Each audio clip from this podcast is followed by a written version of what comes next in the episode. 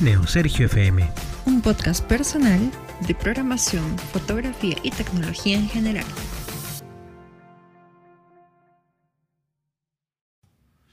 Elegir entre ser data engineer y data science puede ser un poco tedioso al principio, tal vez porque mm, hay muchas cosas que uno tiene que analizar antes de tomar una decisión, o incluso uno puede decidir tener un poco de ambos roles.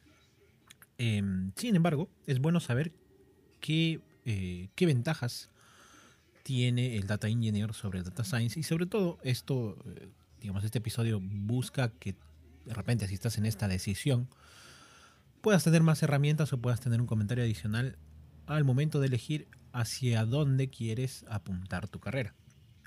Últimamente el rol del data engineer ha empezado a tener mayor demanda en las ofertas laborales de muchas empresas alrededor del mundo. Y en, esta, en este episodio quiero explicarte eh, por qué se está dando esta tendencia. ¿no? Quizás en unos años o quizás en unos meses esta tendencia vuelva a cambiar, no lo sabemos. En tecnología las cosas cambian tan rápido que a veces eh, no se puede predecir tan exactamente lo que va a pasar. La ingeniería de datos es fundamentalmente importante para todo lo que hace el área de data science. Hay una frase bastante frecuente que se usa, que es garbage in and garbage out, que quiere decir basura que entra, basura que sale. De una manera eh, coloquial. Eh, ahora realmente las, las, las empresas realmente están entendiendo la razón de esta frase. ¿no? Si tu data está sucia, eh, si las fuentes de tus datos no están bien filtradas, el resultado que va a producir también va a ser basura. Por eso dice garbage in and garbage out. Entonces, ese proceso de limpiar la data es súper importante. Tanto eh, Machine Learning como Deep Learning son muy, muy poderosas, pero solamente si es que la data lo permite. Eh, se necesita una, una data bien filtrada y justamente eh, es parte de lo que las compañías necesitan. Eh, la parte, si imaginamos por ejemplo una estructura piramidal, en la parte de la base, que es lo fundamental, está toda la parte de ingeniería de datos, desde cómo se va a obtener la data, cómo va, van, a, ser los filtros, cómo, es la infraestructura, eh, incluso la performance de esta infraestructura.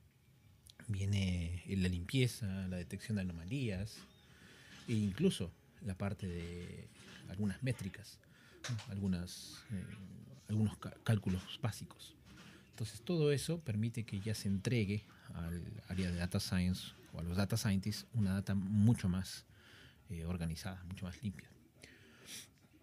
Entonces e, es, lo mismo que, por ejemplo, eh, en algunas compañías se puede ver, ¿no? Es como que el pretratamiento de materia, de materia prima, ¿no? Entonces este es un punto súper importante, eh, la ingeniería de datos permite que toda esta data esté correctamente filtrada correctamente limpia para que los data scientists puedan trabajar con ella. El segundo punto que hay que tener en cuenta es la demanda, que está creciendo y muchísimo. En los anuncios eh, laborales que uno puede encontrar por internet, cada vez es más frecuente la cantidad de data engineers que son solicitados. Y esto se debe a que muchas compañías están migrando a lo que se llama Data Driven eh, Company, o sea, una compañía que se basa en la gestión de datos. Y esa es justamente la razón por la cual este puesto está empezando a crecer muchísimo. Eh, hay una estadística que por aquí la tenía en mano. Ahí está. Eh, en la cual se hace una comparación entre la cantidad, en, portales, entre la cantidad de eh, puestos de trabajo de data scientists comparados con las de data engineer. Y en muchas de estas plataformas, comparado con meses anteriores, el rol del data engineer está creciendo en cantidad de, puestos, en cantidad de publicaciones. Y esta tendencia está mostrándose eh, hacia ese lado. ¿no? Sigue habiendo mucha, mucha necesidad por data scientists, eh, pero hay una tendencia clara de reducción. Por otro lado, también pienso que es una especie de especialización. Al principio las empresas entendían que el data scientist hacía de todo, ¿no? incluyendo cosas del data engineer. Pero como que ahora se está especializando mucho este tema. Y es por eso que el, data engineer eh, empieza a tomar renombre en un rol de este tipo. El tercer punto está relacionado a las habilidades de la ingeniería de datos. Son muy útiles para un data scientist. En algunas compañías, si bien es cierto, como lo mencionaba en el punto anterior, estos roles ya empiezan a diferenciarse, hay otras que no. Y en este caso, que el data scientist tenga esas habilidades, ese conocimiento que, lleva la ingeniería de datos, lo hace un profesional mucho más valioso. E incluso muchos puestos de trabajo actualmente de data scientist requieren que el data scientist sepa cosas de data engineering, puntualmente. Y esto es muy beneficioso porque tiene una persona o una persona es mucho más, eh, digamos, más útil para una, compañía o para un proyecto. Un ejemplo muy, muy fácil de entender. Imagina que tú eres un analista de, datos que no conoce eh, SQL, un analista de negocio que no conoce SQL. Entonces, para analizar cierta, cierto flujo, requieres, por ejemplo, eh, datos. Pero como no conoces SQL, necesitas pedirle a alguien que sí conozca que te provea la información que necesitas. Entonces, esto claramente es un cuello de botella en el flujo que, eh, que tu trabajo requiere.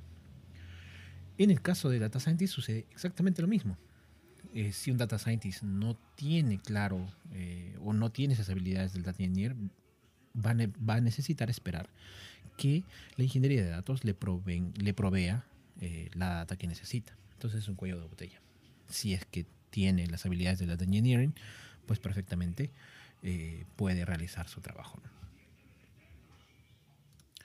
En el cuarto punto vamos con un tema de curva de aprendizaje. Em, la ciencia de datos es relativamente más simple de, aprender que la ingeniería de datos. Parece mucho más simple que un data engineer aprenda ser aprenda cosas de data science que un data scientist aprenda cosas de data engineering, que es al revés. Y eh, la razón por la cual esto se da es porque existen muchas librerías y recursos para data science. Así que si ya tienes la primera parte, que es la base de limpieza de datos, de proveer, de, saber manejar la, infraestructura para poder obtener la data, pues el resto es mucho más simple de aprender. Ahora, no digo que eh, uno sea más digamos, uno sea mejor que la otra, no, simplemente es cuestión de, de entender em, que en el camino del aprendizaje una ruta es más fácil que la otra. Y yo sinceramente creo que eh, invertir en, en, tus conocimientos, en aprender conocimientos de data engineering, eh, va a darte mejores herramientas y mejores oportunidades que aprender directamente data science. Así que, digamos, e-, es cuestión de orden de aprendizaje.